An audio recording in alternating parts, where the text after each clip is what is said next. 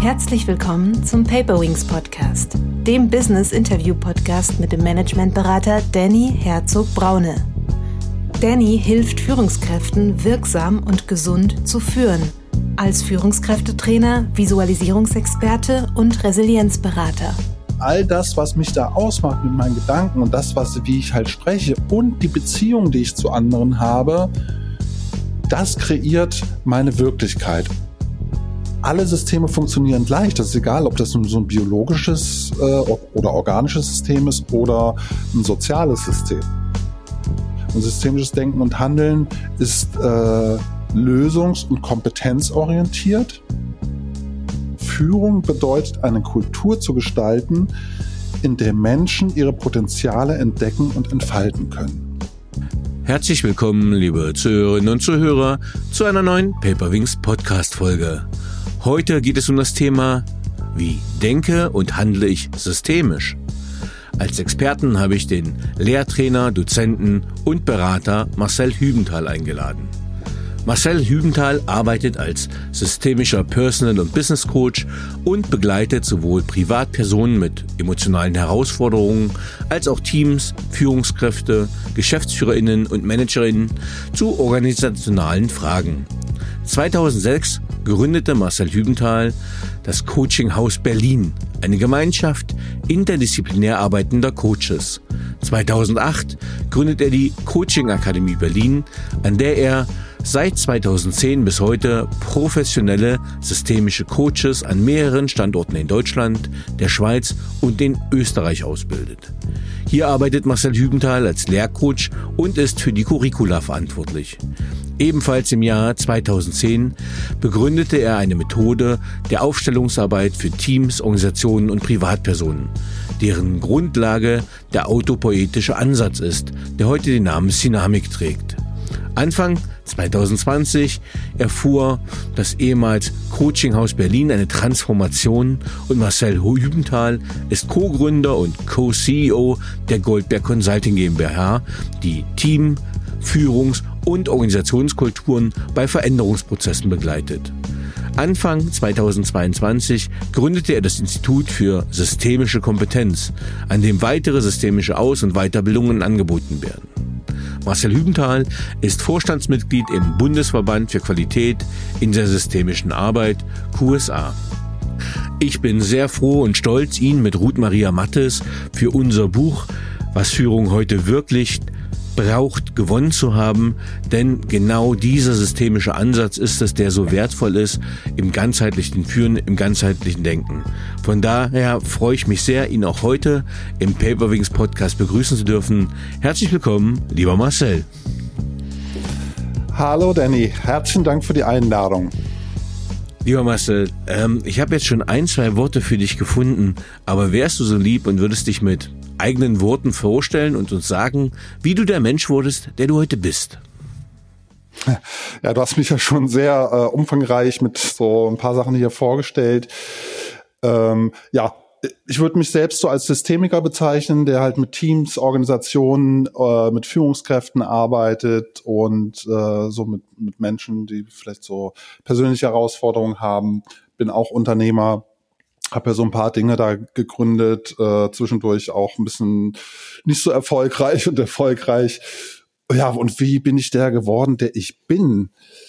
Ja, das finde diese Frage ist für mich auch nicht so leicht zu sagen, wer ich bin, weil ich kann dann herausfinden, wer ich bin oder mich selbst erleben immer mit anderen. Wenn ich so alleine über mich so nachdenke, ja, ist das nicht ganz so leicht. Also, wie bin ich der geworden? Ähm, ist in mir gibt so eine so eine Neugier, wie Dinge funktionieren und wie man Dinge lösen kann. Und das verfolge ich jetzt seit 20 Jahren mit verschiedenen Weiterbildungen, die ich so selbst gemacht habe in unterschiedlichen Bereichen und bin zwischendurch auf den systemischen Ansatz gestoßen. Und das hat mich eigentlich wahnsinnig fasziniert so wie Systeme funktionieren, wie soziale Systeme funktionieren, wie biologische Systeme funktionieren, wie strukturelle Systeme funktionieren und bin da so, äh, ja, könnte sagen, so verhaftet geblieben und wahnsinnig begeistert und brenne für diesen systemischen Ansatz, der niemals fertig ist. Also das wird niemals irgendwie so komplett erklärbar sein, sondern es ist halt ein Weg, wo meine Neugier ähm, weiterhin befriedigt wird. Mhm. Ähm, wir sind jetzt schon mitten in dem Thema drinne und äh, wir sagen systemischer Ansatz. Äh, aber was ist überhaupt diese Systemik? Äh, was ist, ja, was ist, was, wofür steht Systemik? Ja, also der, man könnte sagen, der systemische Ansatz ist natürlich sehr umfangreich, weil ähm, aus der Systemtheorie beschäftigt man sich natürlich so mit äh, biologischen Systemen, äh, mit ökologischen Systemen und ähnlichen Sachen und strukturellen Systemen. Also es ist tatsächlich ein wissenschaftlicher Ansatz, der äh, sich mit so Wechselwirkungsprinzipien beschäftigt. Wie entsteht überhaupt Leben? Wie kann es überhaupt sein, dass Menschen zusammenleben können? Wie können sich Menschen, Pflanzen, ähm, Tiere, also wie kommt das überhaupt, dass so, dass so äh, soziale Lebensformen entstehen und dass daraus, dass man sich auch weiterentwickeln kann. Das ist so ein bisschen so die Theorie dahinter. Und das Ganze hat so Einzug gehalten mit dem systemischen Ansatz ähm, als erstes für so Managementmodelle. Da war so der Heinz von Förster, das ist ein Österreicher, ähm, oder ja, der lebt jetzt nicht mehr, aber der hat sich so ganz stark mit solchen Managementmodellen und der das Systemtheorie beschäftigt. Also wie greifen so unterschiedliche Hierarchien ineinander. Das war alles noch sehr theoretisch.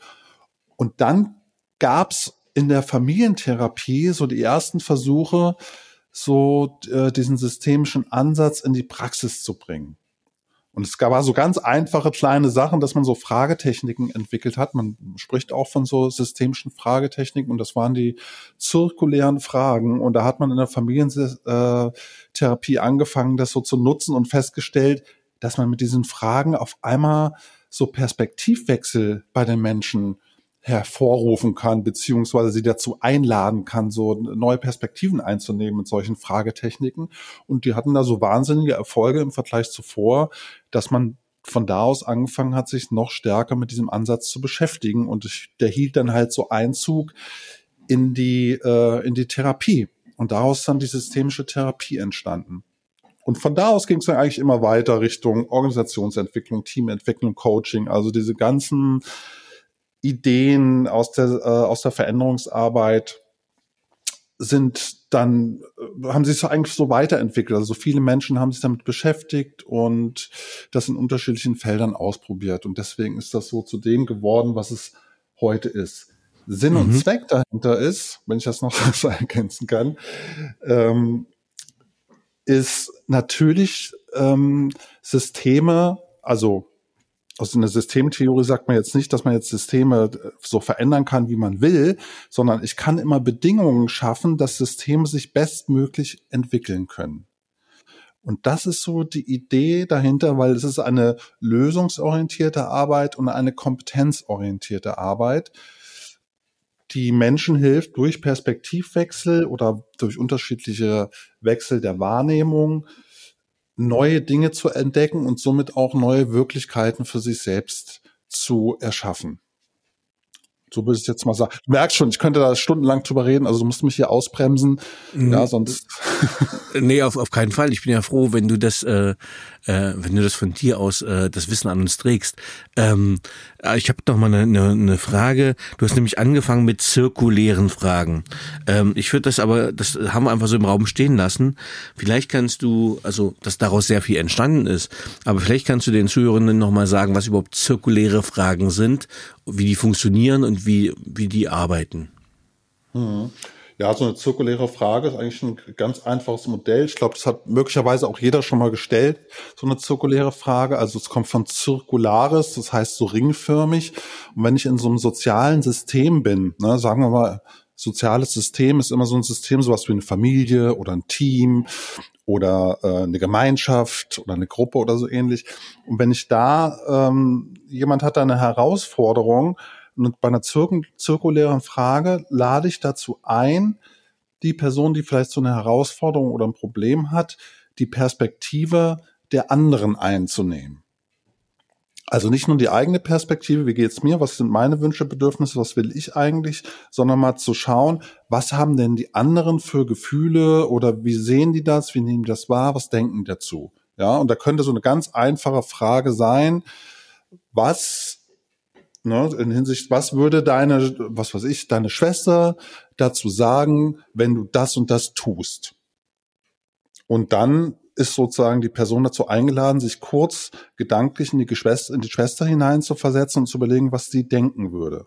Ne? Und was würde ähm, deine Mutter fühlen, wenn du das und das tust? Und dann würde ich die Perspektive der Mutter einnehmen und fühlen, also so gut es halt geht, ne? Was die Mutter vielleicht fühlen würde. Das muss jetzt gar nicht genau stimmen, dass die Mutter das fühlt oder die Schwester das sagt, sondern in dem System geht es eher darum, diese Person, die ich befrage, was die für Vorstellungen davon hat. Und mit dieser Einnahme der unterschiedlichen äh, Perspektiven von der Schwester und der Mutter in dem Beispiel können auf einmal neue Informationen hinsichtlich der Herausforderungen ähm, hinzukommen und auch damit neue Lösungen äh, kreiert werden. Mhm.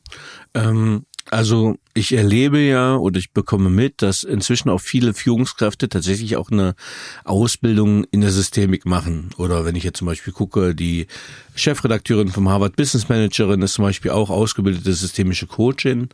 Ähm, was glaubst du, wo kommt der Trend her und warum ist es auch so wichtig, dass Führungskräfte systemisch denken? Hm.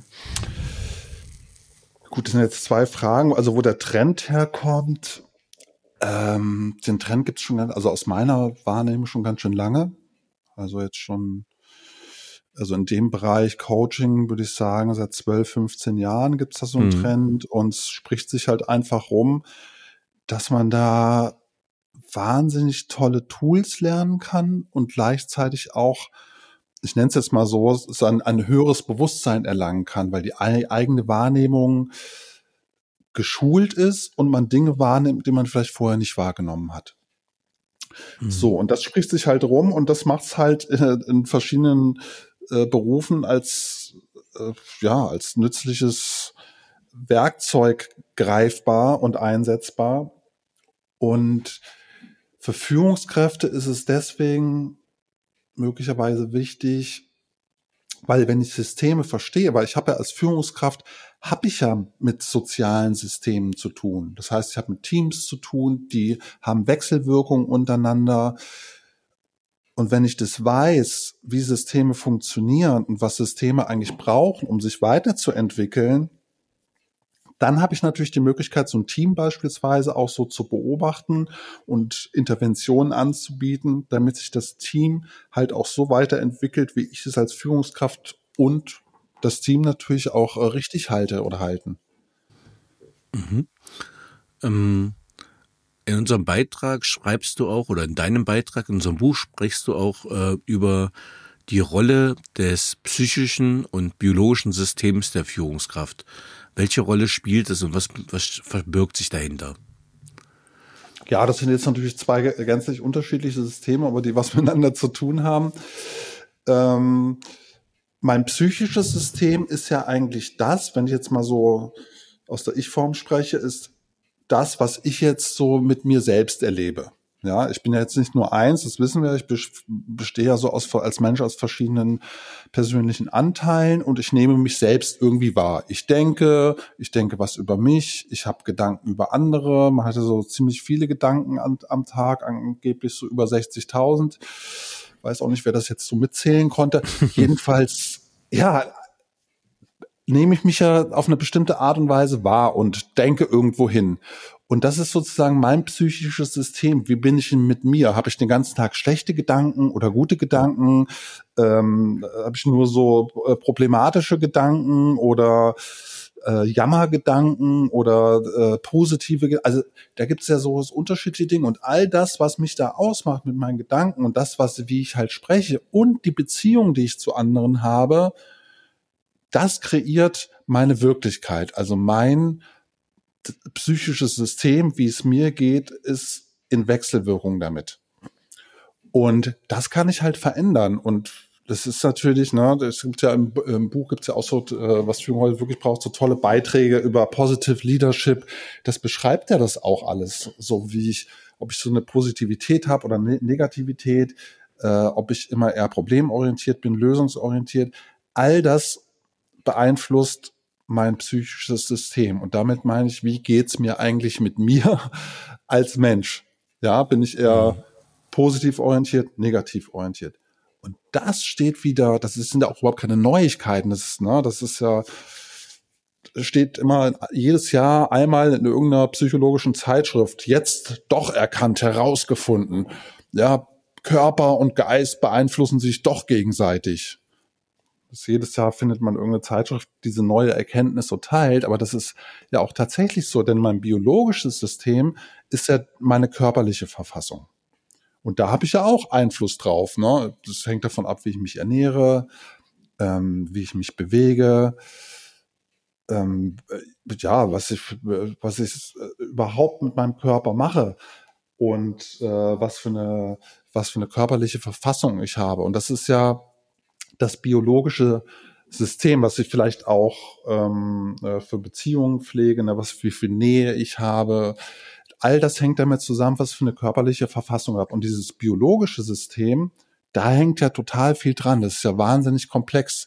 Und da sind ja in meinem, sag mal, mein Körper ist mein biologisches System und da sind ja wieder viele unterschiedliche Systeme drin. Ne? Also wie das Nervensystem, wie das Immunsystem. All diese Sachen sind Systeme, die wieder auch in Wechselwirkung miteinander stehen. Und ich kann natürlich mein Bestmögliches versuchen, dass diese Systeme in meinem Körper gesund sind.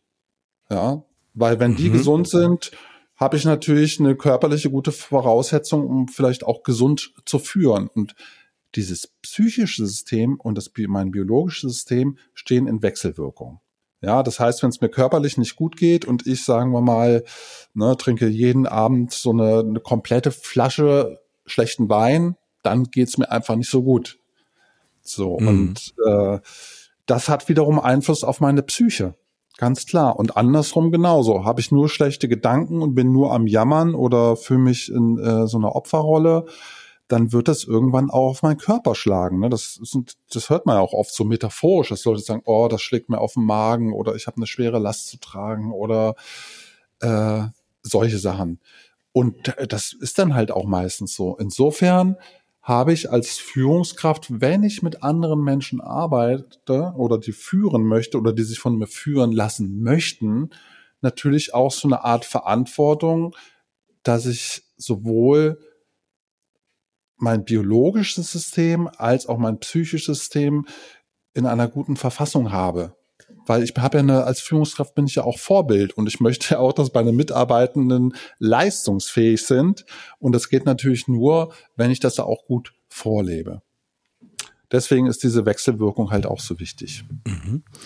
Ähm, du prägst auch einen Begriff oder bringst auch einen Begriff ein, den ich vorher noch gar nicht kannte, auch erst durch unsere gemeinsame Bekannte, bekannte Ruth Maria Mattes äh, mir bekannt wurde, nämlich die Autopoiese. Was verbirgt sich dahinter? Ja, die Autopoiese, das ist ähm, von äh, äh, Maturana und Varela, die haben halt so angefangen, so biologische Systeme sich anzuschauen. So wie kommt das überhaupt, dass äh, Pflanzen aus einem Samen wachsen? Ja, also wie, wie kann das überhaupt sein, dass aus so ein Mini-Ding auf einmal so eine riesen Pflanze rauskommt und ähm, wie überhaupt Weiterentwicklung entsteht?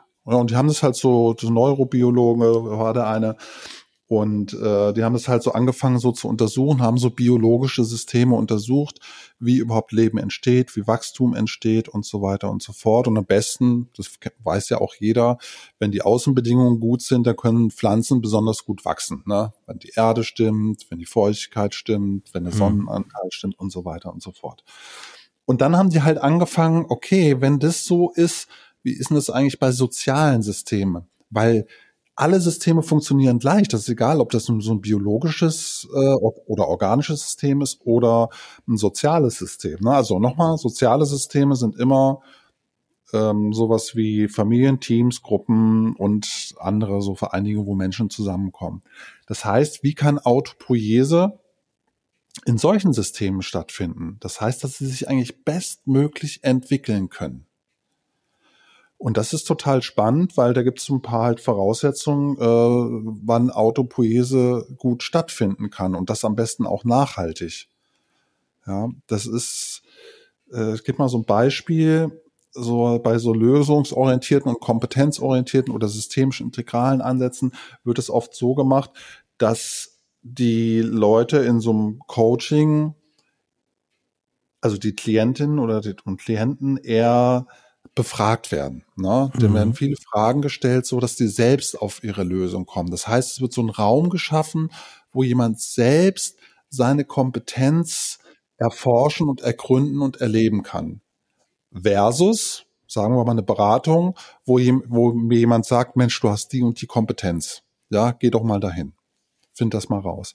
Und da ist die Idee in der Autopoese, wenn ich das selbst erfahre, wenn ich selbst meine Stärken, Kompetenzen, äh, Ressourcen, Lösungen selber finde durch eine Begleitung, also durch diesen autopoetischen Raum, ist das immer nachhaltiger, als wenn mich jemand berät und mir sagt, wie es zu funktionieren hat.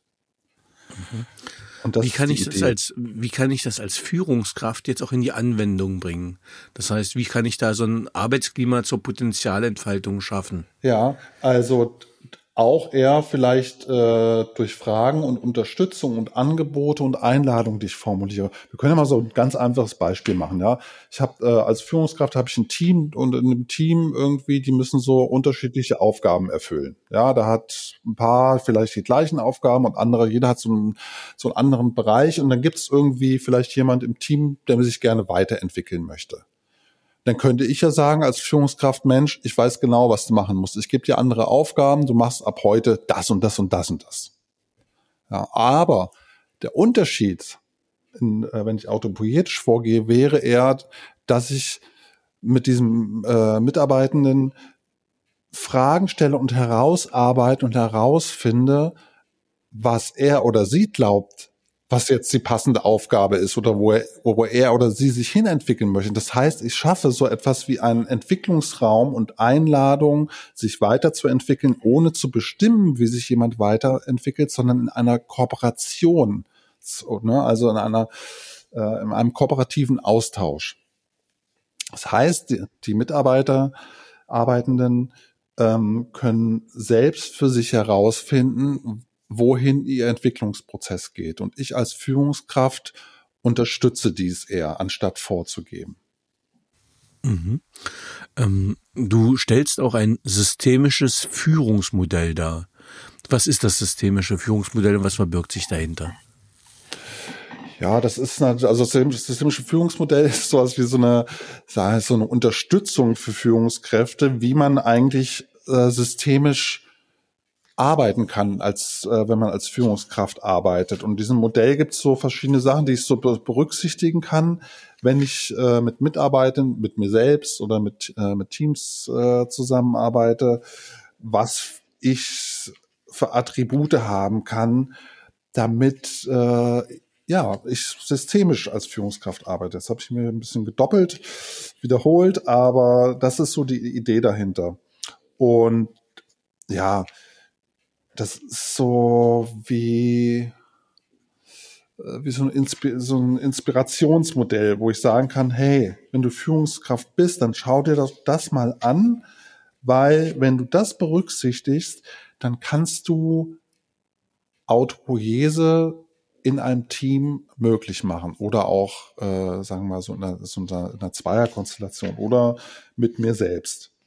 Und das ist entstanden auch aus so einem Ne, bei uns so, wie wir äh, mit Coaches arbeiten, das ist halt sehr, sehr, sehr ähnlich. Wenn ich ein systemischer Coach bin, habe ich vielleicht auch so ein sowas wie so ein Profil und das ist daraus abgeleitet. Und das beinhaltet so verschiedene Punkte. Ich weiß nicht, ob ich so tief da einsteigen sollte, Eddie, oder? Ja, gerne, doch. Äh, die Zeit haben wir. Ja. Genau, ich fasse das mal kurz die die äh, die Punkte kurz zusammen. Die bestehen aus. Also das, was ich halt in ein Team reingebe oder meinen äh, Mitarbeitenden so gegenüber habe, das ist, die Punkte sind eigentlich sowas wie, wie so, ähm, ja, wie so ein Approach, wie so ein Mindset. mhm. was ich dann für mich etabliere. Und das besteht einerseits aus Vertrauen, also dass ich so maximales Vertrauen in meine Klienten habe, äh, Klienten, Entschuldigung, in meine Mitarbeitenden habe. Ich spreche ja so oft aus der Coach-Perspektive, das ist sowas raus. Ähm, äh, Transparenz, Demut, Grenzsetzung, also dass ich auch weiß, wo sind meine Grenzen, ein Nichtwissen, das könnte ich ja gleich nochmal erklären, was damit gemeint ist, und auch so eine Mehrparteilichkeit. Mhm. Und da kann ich ja auch mal so drauf eingehen, auf dieses systemische Führungsmodell mit diesen, äh, mit diesen sechs Punkten. Also Vertrauen ist natürlich wahnsinnig wichtig. Also, dass ich meinen Mitarbeitenden vertrauen, äh, oder dass ich da Vertrauen habe und das halt auch einbringe. Ne? Also als Führungskraft wäre es echt sehr hilfreich, wenn ich meine Mitarbeitenden mit dem, was sie halt tun, machen, äh, wie sie untereinander sind, welche Aufgaben sie haben und Ziele haben, vertrauen. Weil wenn ich da kein Vertrauen habe, dann entsteht sowas wie Kontrolle. Ja, dann muss ich immer kontrollieren und schauen, passt das jetzt aber. Aber ich, wenn ich dieses Vertrauen reingebe, haben die Menschen die Möglichkeit, sich auch zu entwickeln und auch wieder mir das zurückzuspiegeln und mir auch zu vertrauen, was als Führungskraft natürlich total wichtig ist. Das zweite finde ich auch, wurde also im Buch ja auch an anderer Stelle als wichtig empfunden, ist die Demut. Mhm. Und das heißt, für mich, so, wenn ich da so systemisch drauf schaue, die Demut ist etwas, ist auch wie so ein Mindset, dass ich meinen Mitarbeitenden gegenüber auch demütig dafür bin, dass sie bereit sind, ihre auf, das sozusagen für mich als Führungskraft und das Unternehmen zu arbeiten, ihre Zeit in dieses Unternehmen mit reinzugehen, in das Team mit reinzugehen, dass ich da auch eine bestimmte Demut habe. Und Demut heißt dann auch übersetzt für mich, äh, wenn man da so etymologisch drauf schaut, in den Dienste stellen von. Ja, das heißt, ich stelle mich in den Dienst meiner Mitarbeitenden mit meiner Führungsposition, mit meiner Führungsrolle. Das ist meine Aufgabe. Mhm. Also ich stelle mich, es ist ja nicht andersrum, dass die sich in, mein, in meinen Dienst stellen, dass ich sage, so jetzt macht mal so, ja, weil ich jetzt sage, ich bin die Führungskraft, sondern eher andersrum.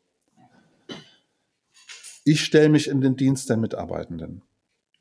Das ist so die Idee dahinter. Auch wieder, mhm. um natürlich, damit Autopoese möglich wird, damit sich die Menschen bestmöglich persönlich und auch mit den Aufgaben, die sie haben, entwickeln können. Kleine, kleine Anmerkung für Zuhörenden. Ähm, der Aspekt war uns so wichtig und so groß, gerade in Zeiten, wo Narzissmus in Führungspositionen ähm, ja auch Zulauf hat, dass der Dr. Franziska Frank zum Beispiel in unserem Buch einen extra großen äh, Beitrag dazu gemacht hat, äh, die sich wirklich auf dieses Thema spezialisiert hat, wie viel positive Auswirkungen auch auf unternehmerischen Erfolg äh, das einfach hat, wenn eine Führungskraft demütig ist. Ja, wirklich auch toller Beitrag. Äh, kann ich nur empfehlen. Ähm, ja, genau. Und natürlich kann ich jetzt das, äh, wenn ich so systemisch daran gehe, jetzt nicht nur für meine ähm, Mitarbeitenden machen, sondern ich kann das natürlich auch immer für mich selber machen. Dass ich auch eine Demut mir selbst gegenüber habe. Ich stelle mich sozusagen in meinen eigenen Dienst für das, was für mich gut ist, als in meiner Führungsrolle. Ja, dass ich da auch so ein Bewusstsein entwickle dafür, okay, ich mache das ja auch für mich, damit ich mich entwickeln kann in meiner Führungsrolle und meine Mitarbeiter. Und dann habe ich natürlich wieder in dem sozialen System äh, tolle Entwicklungsmöglichkeiten mit initiiert. Mhm. Der nächste Punkt wäre Transparenz. Oftmals ist es ja so, ähm, dass Mitarbeitende gar nicht so ja, das nachvollziehen können, warum manchmal oder wofür manchmal bestimmte Entscheidungen getroffen werden. Ja, da wird gesagt, so ab heute machen wir es so und so oder wir werden jetzt agil oder wir machen Change oder ähm, ja, jetzt gibt's irgendwie weniger Geld oder was auch immer oder die Zeiten ändern sich. Also dass so Entscheidungen werden einfach sowieso weitergegeben. Und das löst natürlich sehr viel Unsicherheit halt bei den Menschen auch aus und viele Fragezeichen, wie kommt denn, dass das jetzt gerade so eine Veränderung stattfinden soll? War das denn nicht gut genug, wie es bisher war? Also mhm. durch, sag ich mal so, durch so eine Intransparenz entsteht halt auch so ein, äh, so ein Defizitgefühl.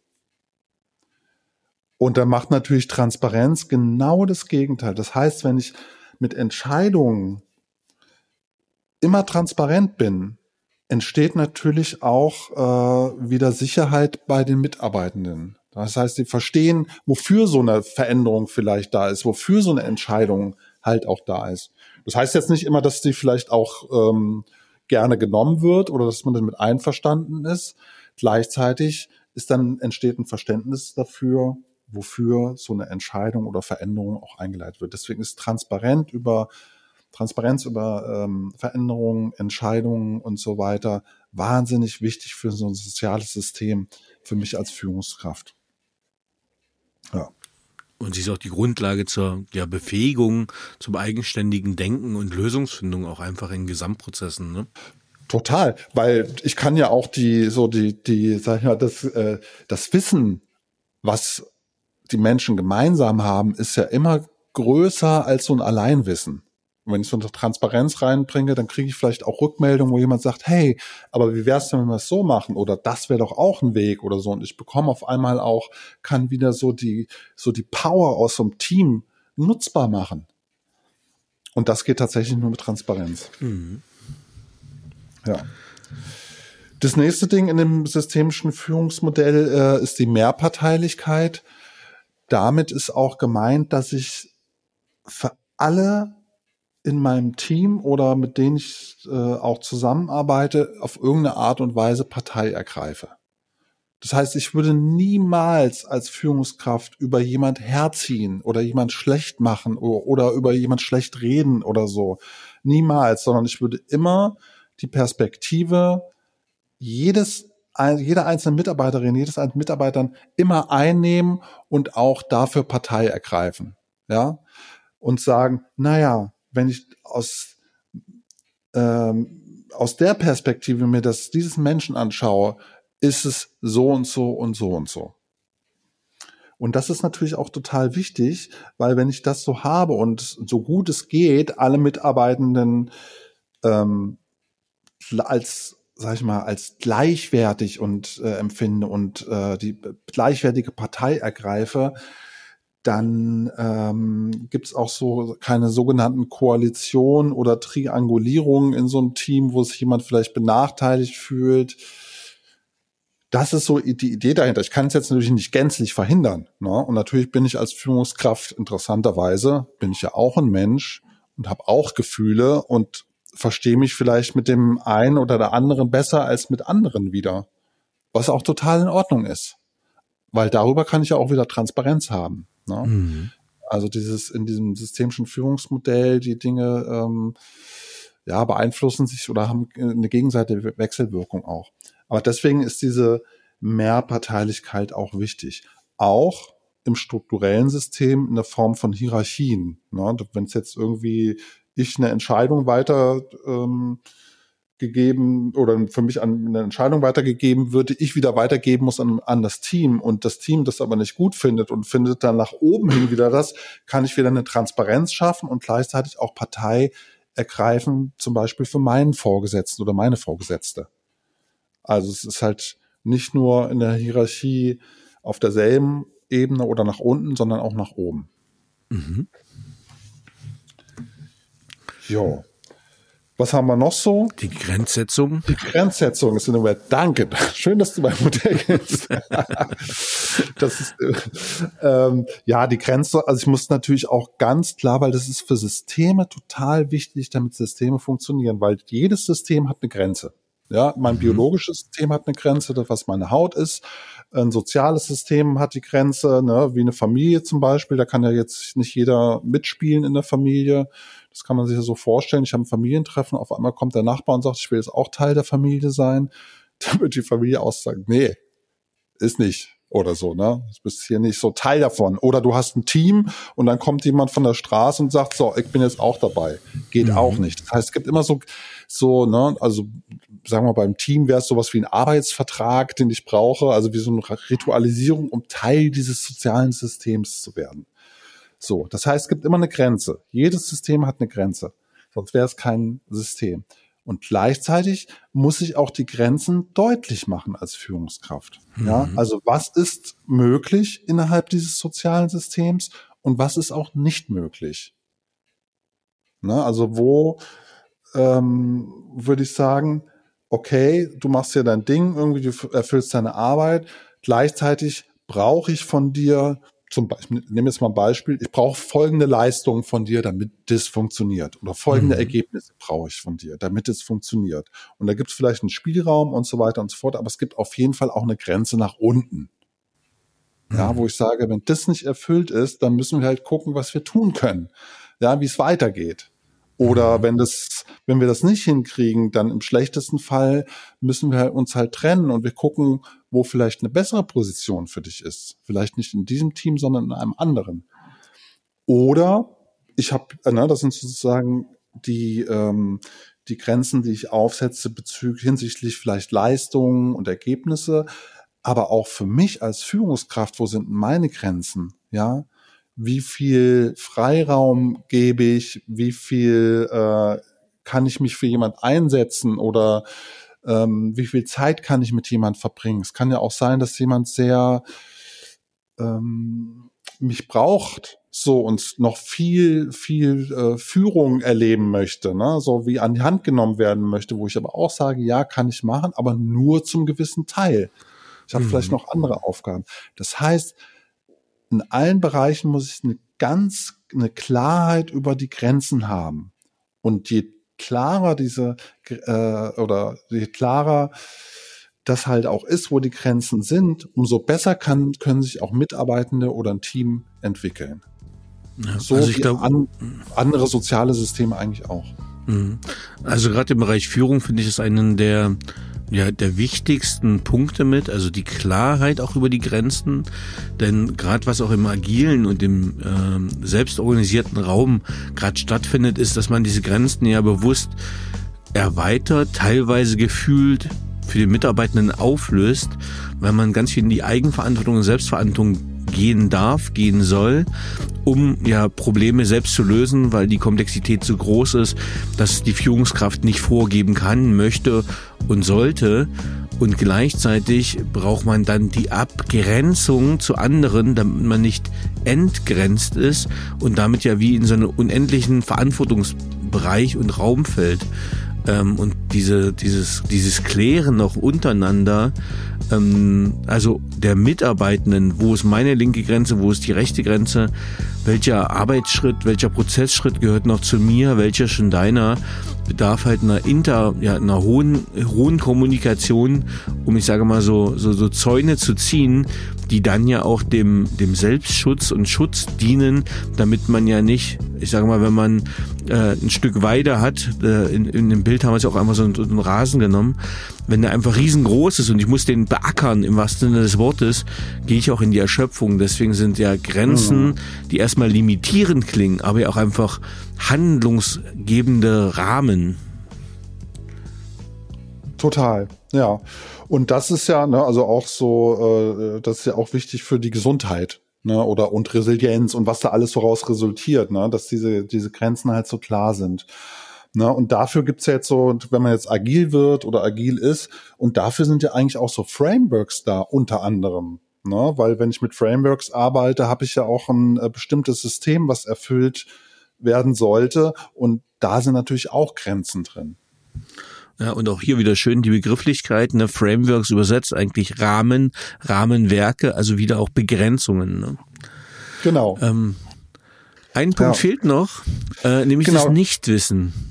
Ja, das ist so, das ist so ein Punkt, den haben wir natürlich auch im, äh, so im, im Coaching ist ja dieser Bereich, wenn ich so ein Coach-Profil habe, was wir bei uns auch an der Coaching-Akademie Berlin haben, mit dem Nichtwissen oder sowas wie äh, Ergebnis offen. Na, das wäre mhm. sozusagen de, die Umkehrung davon.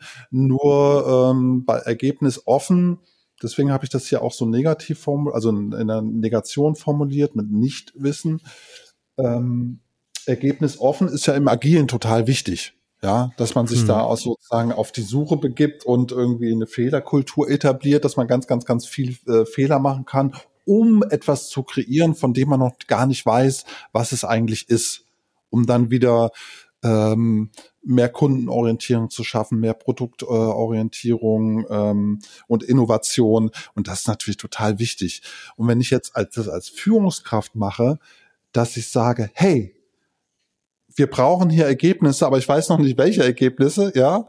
Das wäre zum Beispiel ein Weg, da so ein Nichtwissen zu haben im agilen Kontext, sage ich mal, in so einem, in einem äh, normalen Führungskraft, was ist schon normal, ja, da kann ich mich schon selbst so revidieren, in einem Führungskontext zu sagen, wir brauchen folgende Ergebnisse, nur wie du da hinkommst, was du das, wie du, wie du das machst, weiß ich nicht, weil ich bin nicht du und du kannst dich entwickeln, mach dein eigenes Ding, find's heraus, wie es für dich am besten ist, das zu machen. Und das ist damit gemeint, auch mit dem Nichtwissen. Ja, dass ich als Führungskraft nicht alle Prozesse, ich muss nicht alles wissen, wie, je, wie jeder oder jede irgendwas macht, um die Ergebnisse zu erreichen, sondern ich schaffe so eine Offenheit, das korrespondiert natürlich auch wieder ganz äh, stark mit dem Vertrauen, was ich in die Mitarbeitenden habe, äh, nicht zu wissen, wie das jemand macht. Wenn ich das gerne machen möchte als Führungskraft und alles wissen, gibt es ja auch Leute, die so eine Tendenz haben, äh, die so eine Führungsrolle äh, bekleiden.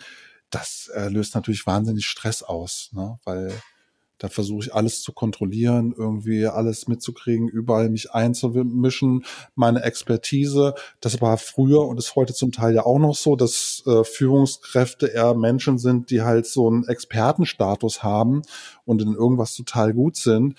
Nur wir wissen ja, dass wenn sich Organisationen weiterentwickeln möchten, dass sie eigentlich Führungskräfte brauchen, die äh, die Mitarbeitenden fördern, damit genau die ihre Expertise erweitern, ihr Wissen erweitern, ihre Kompetenzen erweitern. Und das geht nur dadurch, wenn ich dieses Nichtwissen in mir als Führungskraft etabliere.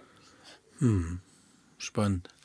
Ähm, du gehst in deinem Beitrag auch noch auf das ein, was erst mal ein bisschen sperrig klingt, nämlich auf die Kybernetik zweiter Ordnung. Was verbirgt sich dahinter? Das klingt tatsächlich äh, so ein bisschen sperrig und gleichzeitig ist es so das Schönste, was man sich so vorstellen kann, weil es äh, durch deinen ganzen Körper gehen kann und deine eigene Wirklichkeit und die Wirklichkeit von anderen verändert. Also ich kann mit der Kybernetik zweiter Ordnung meine eigene Wahrheit und das, was ich über mich und die Welt oder als Führungskraft über Teams und Organisationen glaube, verändern.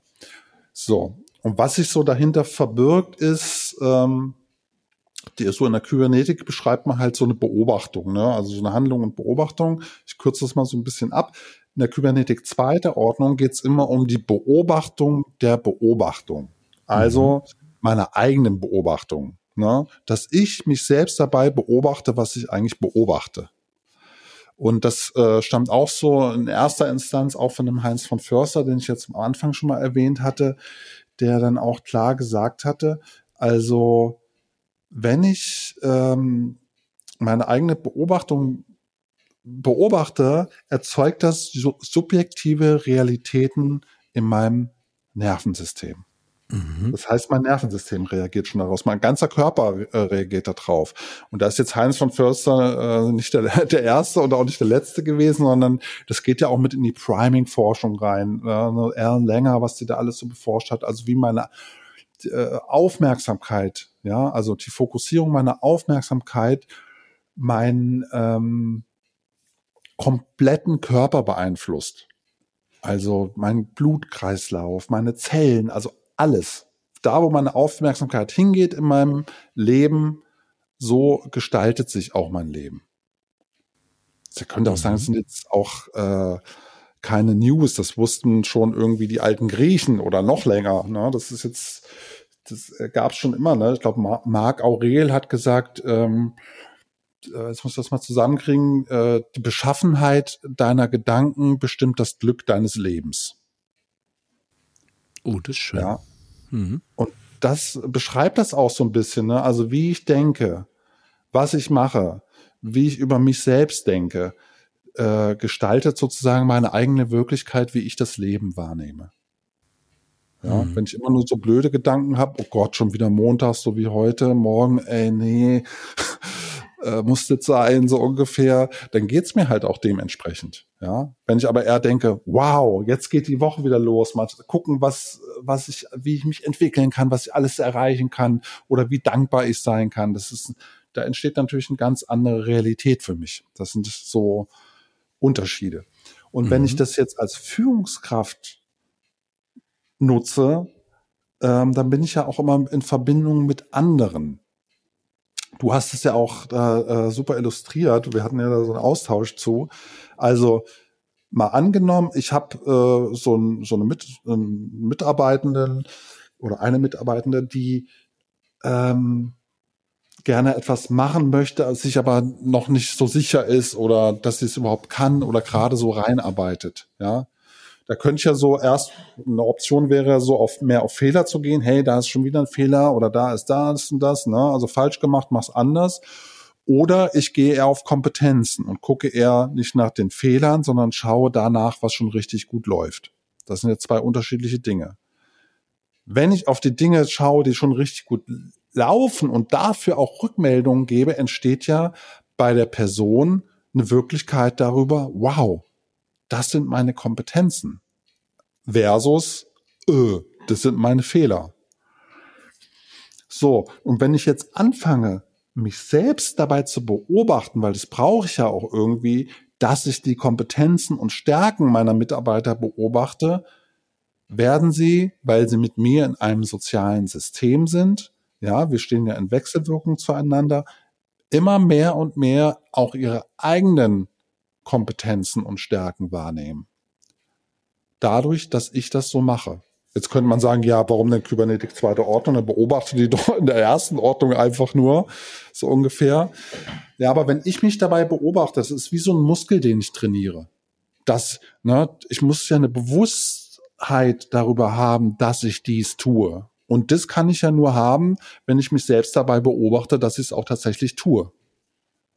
Weil wenn ich es einfach nur tue, dann weiß ich es ja gar nicht. Das ist so wie, als wenn ich gerade denke, äh, was denke ich denn jetzt eigentlich gerade? Also, dass ich mich selbst beobachte. Na, das können wir hier auch mal ausprobieren. Ne? Wir können ja mal fünf Sekunden Stille haben und dass du dich kurz dabei beobachtest, was du eigentlich gerade beobachtest. Also ne, beobachtest du meine Stimme oder den Inhalt oder steht da ein Kaffee oder denkst du schon, dass du nachher dein Kätzchen streicheln wirst oder irgendwie sowas.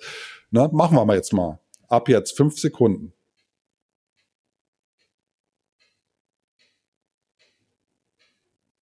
So.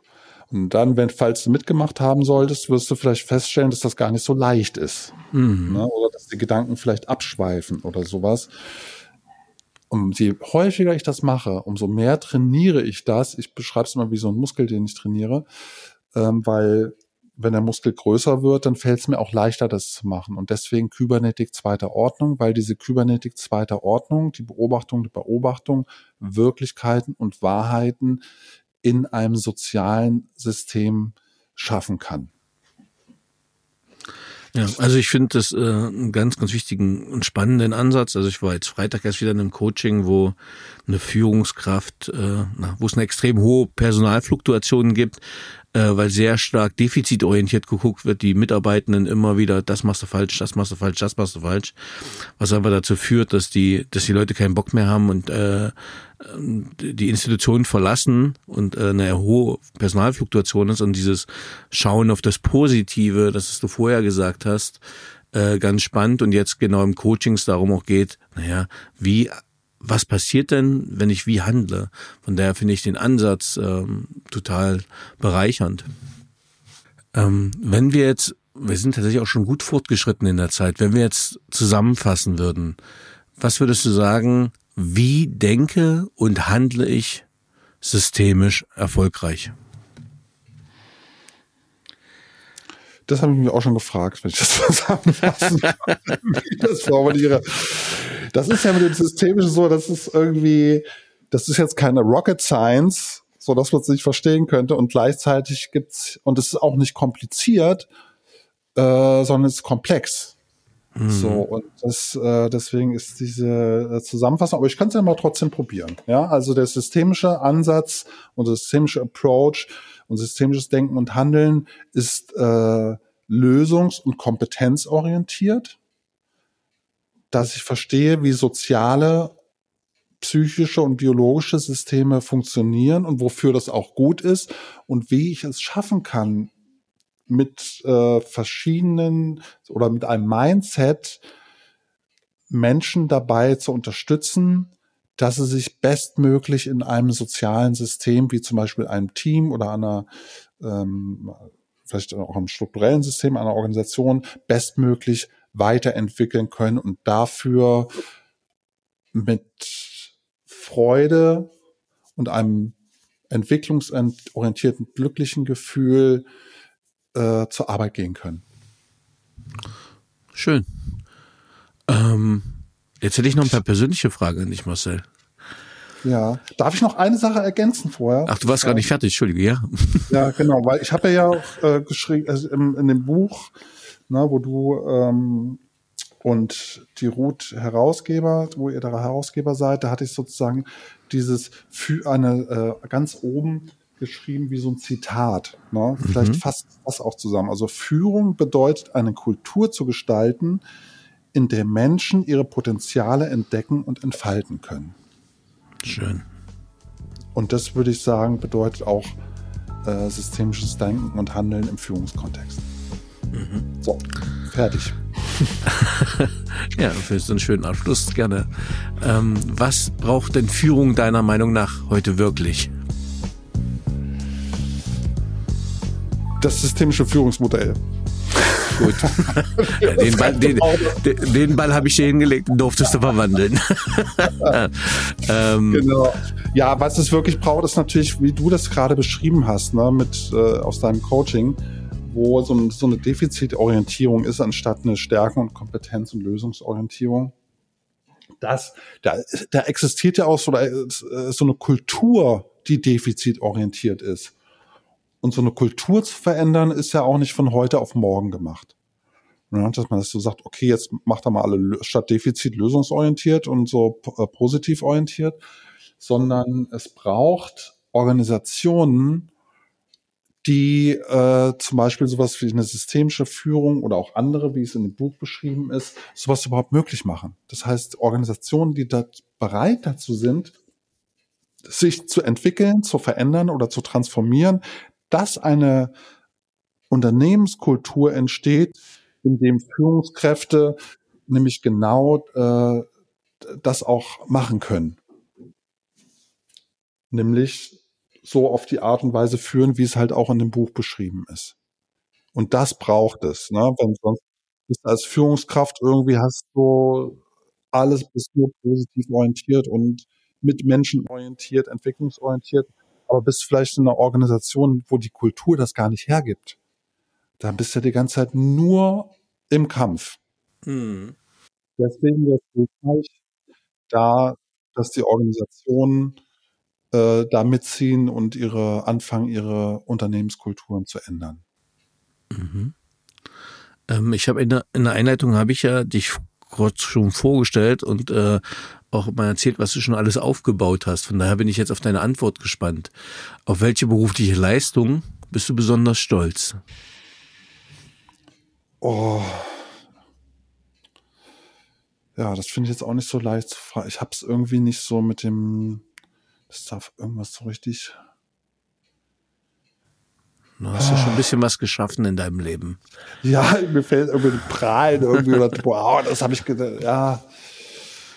Was macht mhm. dich glücklich, was du erreicht hast? Ich kann es ja auch umformulieren für dich. Ja, das ist äh, also glücklich macht jetzt äh, zum Beispiel bei der äh, bei der Coaching Akademie Berlin, dass wir so ähm, ja so viele Coaches ausgebildet haben, die diesen systemischen Ansatz auch für sich entdeckt haben und dass wir da bin ich auch demütig, demütig für, dass wir sozusagen äh, Entwicklungsarbeit leisten können und etwas schaffen, wo Menschen halt zusammenkommen, sich entwickeln können und das positiv und freudvoll machen können und aus der Ausbildung rausgehen und sagen, das hat ihr Blick auf, ihren Blick auf die Welt verändert, beispielsweise.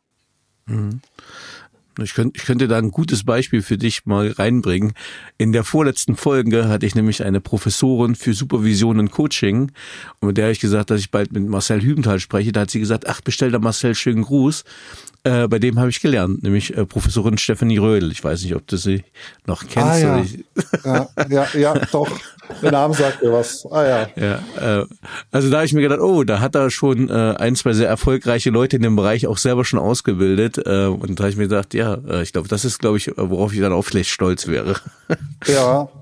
Ja, nee, doch, also äh, genau, also mit dem Glück, ich bin glücklich, dass wir so sozusagen so zusammenkommen dürfen. Ich bin auch total glücklich, dass so Gruppen ähm, zum Großteil irgendwie für sich so einen Lernraum scha schaffen und eine Gemeinschaft, also ein soziales System für sich schaffen, wo ähm, Vertrauen da ist, äh, äh, Unterstützung da ist, Offenheit da ist. Also das finde ich so wahnsinnig das macht mich wirklich glücklich, wie die Menschen so zusammenkommen und so ein über ein Jahr lang wirklich eine Gemeinschaft äh, für sich schaffen, sich einen Rahmen setzen, der sowas überhaupt möglich macht. So und dass wir sozusagen dann als Akademie ähm, den Rahmen dafür schaffen können. Und vielleicht stolz, ja, dann doch, wie du gesagt hast, so ein bisschen in die Richtung, dass wir wirklich jetzt auch schon viele ähm, Coaches ausgebildet haben, die letzten 13 Jahre, äh, die jetzt in Deutschland, Österreich und der Schweiz auch sehr erfolgreiche Coaches sind, auch und auch einen großen Namen haben, sage ich mal so, mhm. und schon viel verändert haben. Und äh, da bin ich total stolz drauf. Oder wenn mal so ein Satz kommt von einer, ich nenne jetzt keine Namen, von was für einem Konzern oder welche Konzerne das gesagt haben, die dann so sowas sagen wie, ja, an der Coaching Akademie, Akademie Berlin kommst du eigentlich nicht mehr vorbei, willst du wirklich professionell coachen können. Ja, schön, und das schön. macht das äh, ehrt mich dann halt total und ja, ein bisschen beschämt bin ich auch, wenn ich das höre, weil ich ich habe ja das das Curriculum entworfen und bin halt dafür auch noch verantwortlich, aber es freut mich natürlich auch, macht mich auch ein bisschen stolz. Ja, schön, haben wir es doch noch rausgearbeitet. Ja, hast du es so rausgequetscht. Sehr ähm, gut, Daddy. Welche Fähigkeit beziehungsweise Fertigkeit möchtest du gerne haben, die du noch nicht hast? Das ist eine, das ist eine, eine Fähigkeit, die meine Mutter hat. Die hätte ich gerne. Die ist, ich weiß nicht, was, wie das macht, egal wo die ist. Sie spricht immer Leute an und wird immer angesprochen und alles geht immer gut aus. Wenn ich mit der auf die Straße gehe und lasse die drei Minuten an der Ecke stehen, dann bildet sich eine Menschentraube um sie. Und ich habe keine Ahnung. Und dann komme ich so zurück. Mama, was ist hier los?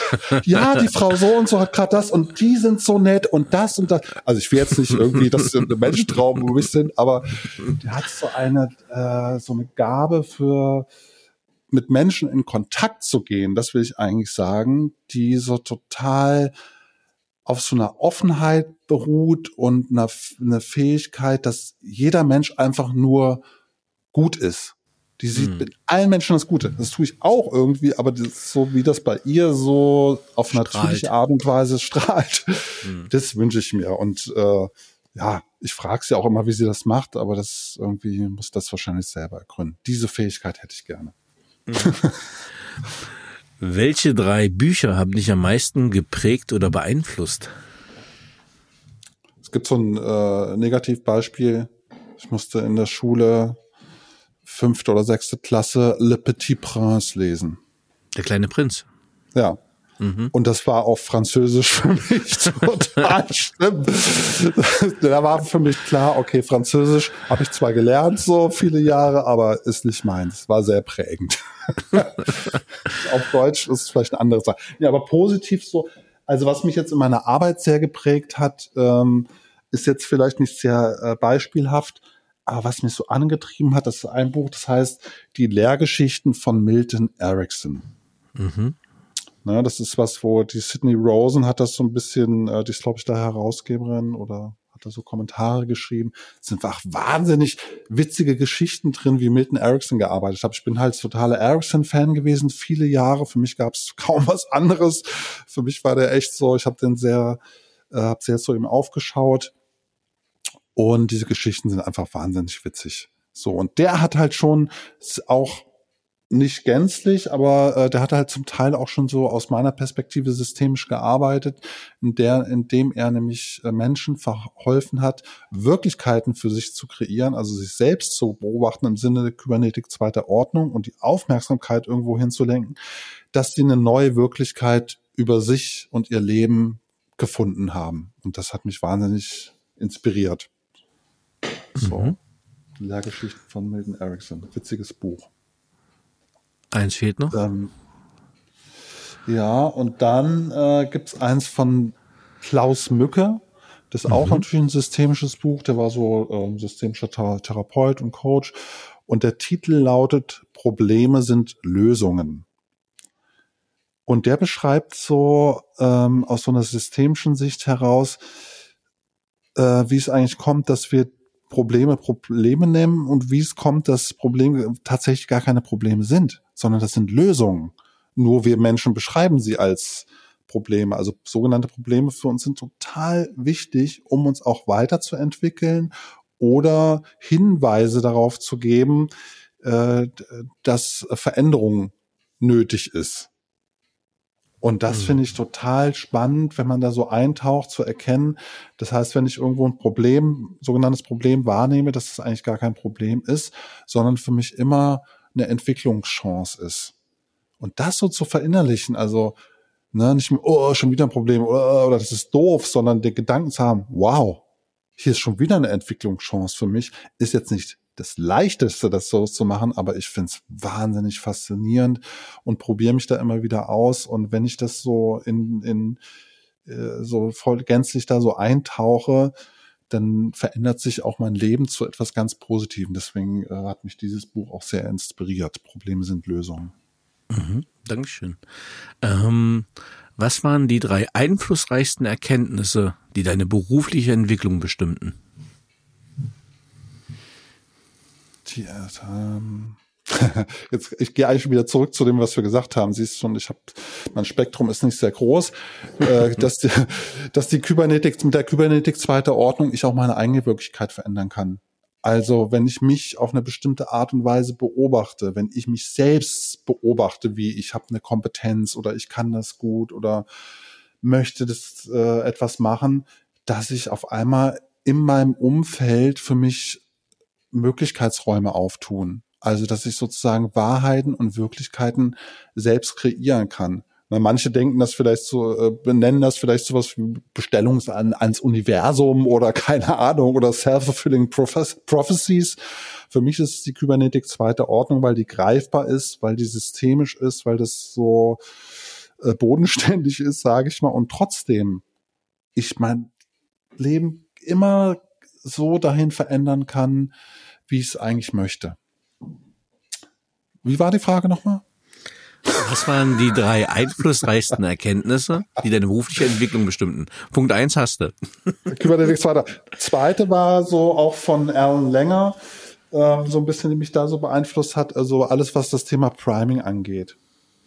Mhm. Also ich, da, wo meine Aufmerksamkeit hingeht, also jetzt nicht im Sinne Kybernetik zweiter Ordnung, sondern das, wo ich gerade hinschaue, auf was ich schaue, ähm, dass das wahnsinnig, wahnsinnigen Einfluss auf meine, äh, auf meine Gesundheit hat, äh, darauf hat, äh, Einfluss hat, wie ich mit anderen bin.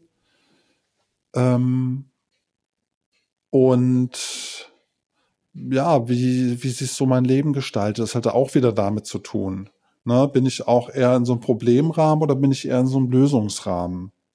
Bin ich eher in einer Opferrolle oder bin ich eher in einer aktiv, ich kann aktiv Handlungsrolle, ich kann was verändern. Also dieses Priming ähm, mit Sprache umzugehen, mit meiner Aufmerksamkeit umzugehen, hat auch einen wahnsinnigen Einfluss auf, sage ich mal, meinen beruflichen Werdegang gehabt. oder hat, hat darauf. So.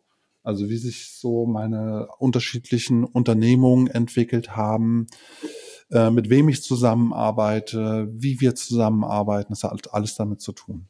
Mhm. Und das dritte ist, also ich würde mal sagen, ich bin total visionsgetrieben. Mhm. Ich habe so eine Vision von einer ähm, von so einer Welt, wo Menschen wertschätzend, unterstützend, in einem guten Miteinander entwicklungsorientiert äh, umgehen und zusammen sind. So, das ist so meine äh, Vision von, von der Zukunft und für mich ist der systemische Ansatz natürlich äh, so ein Weg, wie man so dahin kommen kann und das sowohl in Organisationen, in Teams, in der Gesellschaft im Allgemeinen und auch insbesondere in, äh, in Familien. Schön, sehr schön. Ja. Wenn du mit einer historischen oder lebendigen Persönlichkeit einen gemeinsamen Abend verbringen könntest, mit wem würdest du das gerne tun? Ähm, ähm, ich schwanke zwischen Fred Feuerstein und Bob der Baumeister. Also jetzt äh, äh, historisch, jetzt hast du sogar eine fiktive, aber okay. Also Fred Feuerstein vielleicht. Aber jetzt bin ich, wieso, wieso Fred Feuerstein denn? er hat irgendwie so eine witzige Familie und die erleben immer so coole Dinge. Und da wäre ich, würde ich auch gerne mal dabei sein. Flintstones, meet the Flintstones. Genau. Okay. Schönen Titel, Titelsong. Ja, ja, äh, ja, aber so historisch, also, mh, mm, also es ist irgendwie nicht der Dalai Lama, es ist auch nicht Barack Obama, es äh, finde ich nicht so. Also wenn, für mich, dann wäre es tatsächlich auch ähm, Milton Erickson. Den hätte ich mhm. gern mal kennengelernt. Mhm. Ja. Wenn du dein jugendliches Ich treffen würdest, was würdest du ihm raten? Ich würde raten, mach genauso, wie du es machst. Mhm. Alles, alles ist okay, alles ist gut, du bist gut so, wie du bist und mach einfach so. Alles ist okay, egal was hinten bei rauskommt. So. Es gibt zwar natürlich, das ist ja, ich glaube, das ist bei allen Menschen so, wenn du so in die Vergangenheit guckst, ne, ach, das hättest du vielleicht anders machen können oder das hättest du besser, hättest du mal irgendwie in deiner Teenie-Zeit weniger Party gemacht und mehr gelernt oder keine Ahnung. Aber eigentlich, äh, also ich wäre jetzt nicht da, wo ich wäre, wenn es nicht alles passiert wäre, wo es jetzt. Und ich bin wirklich meistens sehr glücklich. Sehr schön. Hast du aktuell ein Motto, Credo oder Mantra? Und wenn ja, wie lautet es? Also ich sage mal so, ich bin meiner Persönlichkeits, mit mir, meiner Persönlichkeitsarbeit an so einem Punkt, wo ich feststelle, wenn vielleicht Herausforderungen oder Probleme so auftauchen mit mir oder an der Arbeit oder sonst irgendwie, dass das ähm, eigentlich nie was mit mir zu tun hat. Oder dass wenn eine Störung in mir drin ist, dass diese Störung ausschließlich mit mir zu tun hat. Also mit Störung meine ich, wenn ich jetzt so negative Gefühle habe oder mich irgendwas ärgert oder weißt du, oder ich mir so Gedanken mache, dann weiß ich, das hat ausschließlich mit mir zu tun und das kann ich verändern. Es ist nicht das im Außen, mhm. was irgendwie das Problem ist, sondern es ist immer in mir drin.